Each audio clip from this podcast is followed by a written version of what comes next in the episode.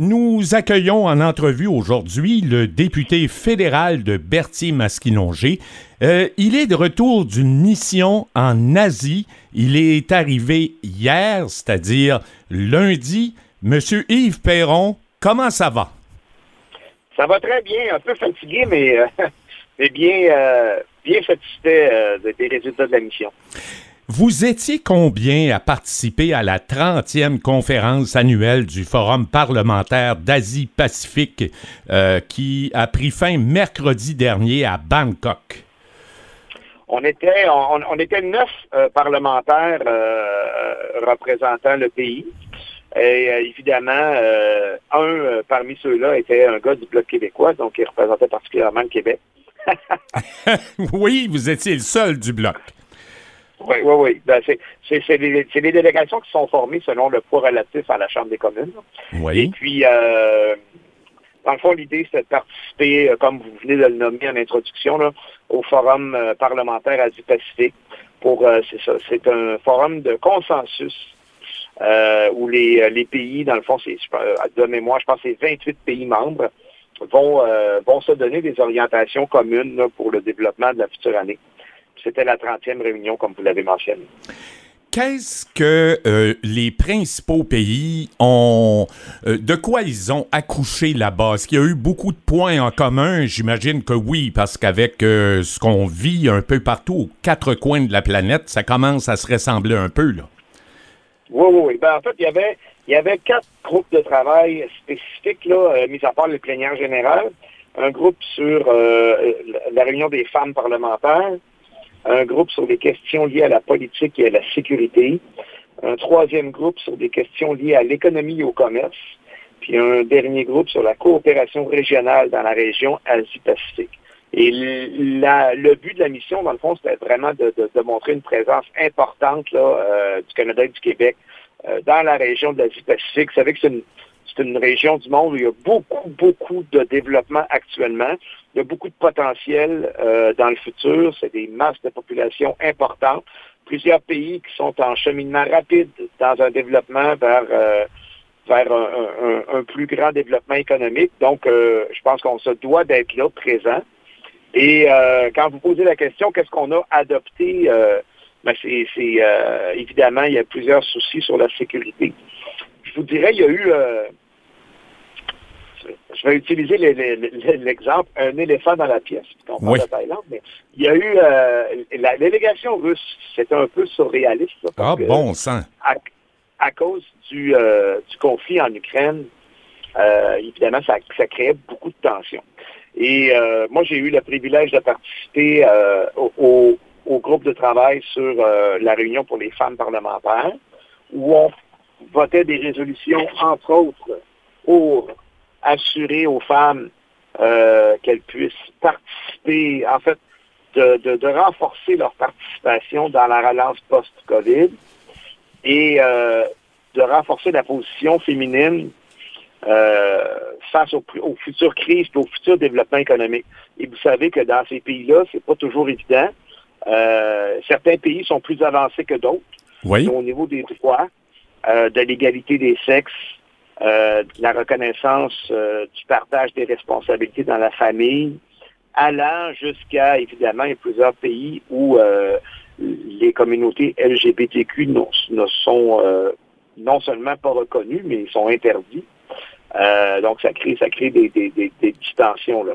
Et quand on a des discussions pour adopter les résolutions, ben, il faut que ce soit des résolutions adoptées par consensus. Donc, il fallait aller chercher l'appui. vous comprendrez, je vous donne un exemple particulier quand les Russes arrivent avec une proposition euh, disant de tout mettre en, place pour euh, ne pas empêcher l'épanouissement euh, de la maternité et les tâches reliées à l'harmonie dans la famille avec les femmes. il y avait comme un double sens là-dedans qui voulait un peu les garder à la maison. On a travaillé très fort pour modifier ces propositions-là aller parler peut-être plus de parentalité plutôt que de simplement maternité, parce que les enfants ne sont pas que la responsabilité des femmes. Et dans plusieurs de ces des, pays dans le monde, on sait ce qui arrive, hein, c'est la femme qui reste toujours à la maison, qui doit sacrifier pour s'occuper. Ben, nous ici, on est particulièrement avancé. C'est pas parfait encore, mais c'est avancé par rapport à ailleurs. Donc, on essaie d'apporter cette vision-là. oui. donc, ça, ça, il y a eu des tensions, mettons, avec la délégation russe là-dessus. Et sur l'émotion, moi, entre autres, j'ai proposé de, de condamner euh, tout, tout, pays membre qui, euh, qui, qui agresse un autre pays. Oui. Ben, c'est ça. Et que ça, ça peut avoir des conséquences importantes, souvent sur les femmes et les enfants. C'est qu'on pense aux gens qui sont déportés en Ukraine. Ben, quand les hommes sont partis au front, les femmes et les enfants se retrouvaient vulnérables, passer seuls les frontières. Ça a donné lieu à plusieurs abus, dont on a, été, on a eu des témoignages dans nos commissions parlementaires euh, au Parlement fédéral.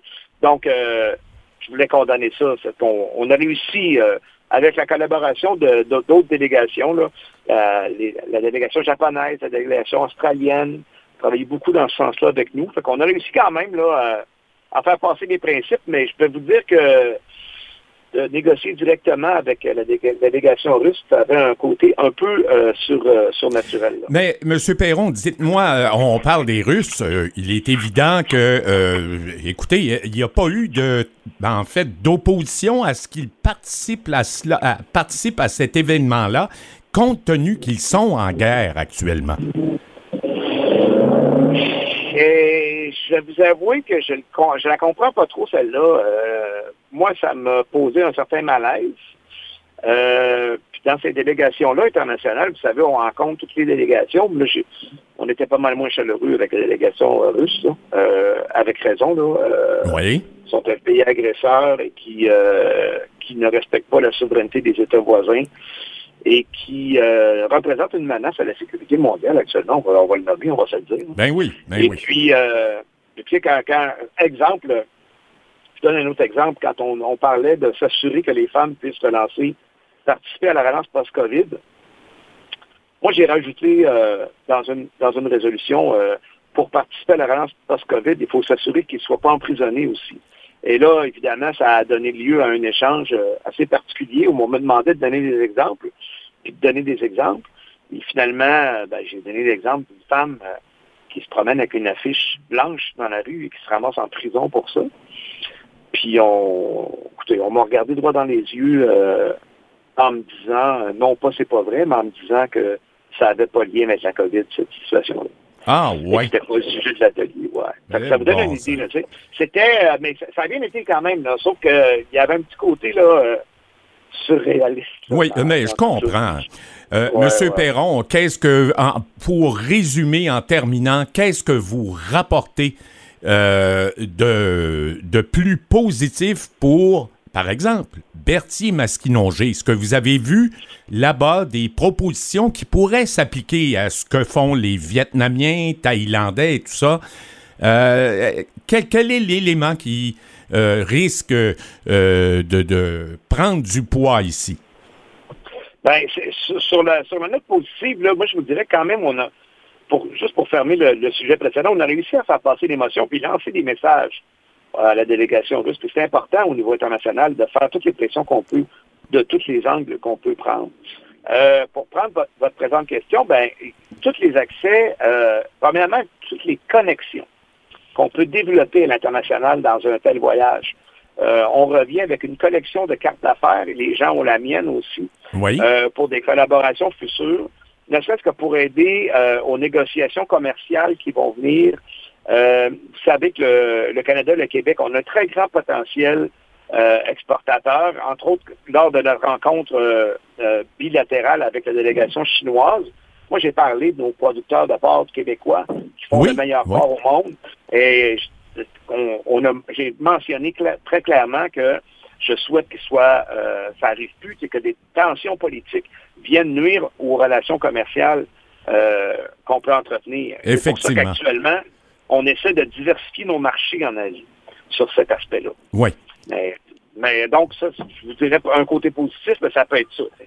Et puis, vraiment, là, en terminant, M. Perron, je vous ramène ici à Ottawa, vous y êtes sûrement. Euh, bon, les travaux reprennent à la Chambre des communes, c'est déjà fait. Euh, qu'est-ce qui risque d'arriver pour le comté ici dans les prochaines semaines jusqu'à la clôture des travaux en chambre, c'est-à-dire décembre prochain? Ben, on continue à travailler nos dossiers chauds, entre autres sur l'érosion des berges. Vous savez que là, il y a un comité citoyen qui est en train de se créer. Euh, suite à une réunion qui a, eu lieu euh, à Lanoret euh, dans les dernières semaines. Je suis très heureux de, de, ça parce qu'il faut maintenir la pression. Et mon collègue Xavier Barcelot-Duval a réussi à faire adopter au comité des transports qu'il y ait une étude qui soit menée sur l'érosion des berges. Donc ça, c'est un dossier qu'on fera avancer. Il y a bien sûr aussi les dossiers de couverture cellulaire qu'on continue de pousser de façon très importante.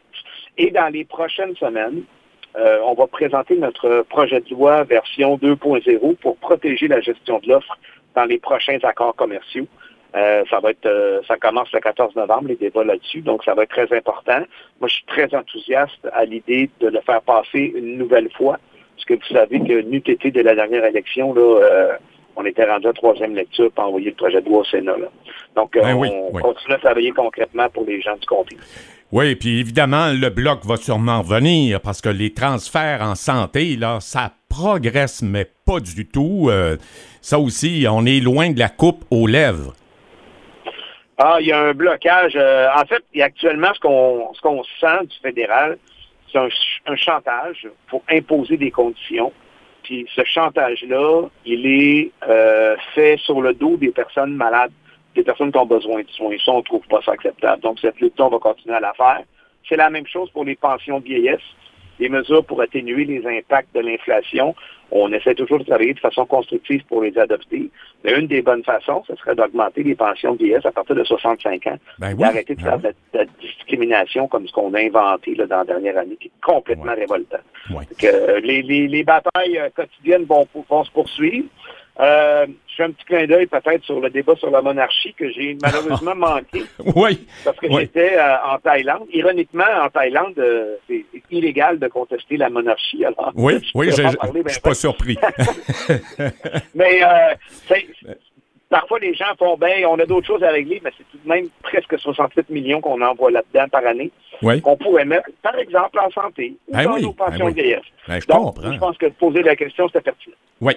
Yves Perron, député de Berthier-Masquinongé, un gros merci pour euh, vous être prêté à cette entrevue à notre antenne. À une prochaine et je vous souhaite un bon retour puis de vous reposer un peu à travers ça. Ben, merci beaucoup, c'est bien gentil. Euh, bonne journée à vous, M. Bernard.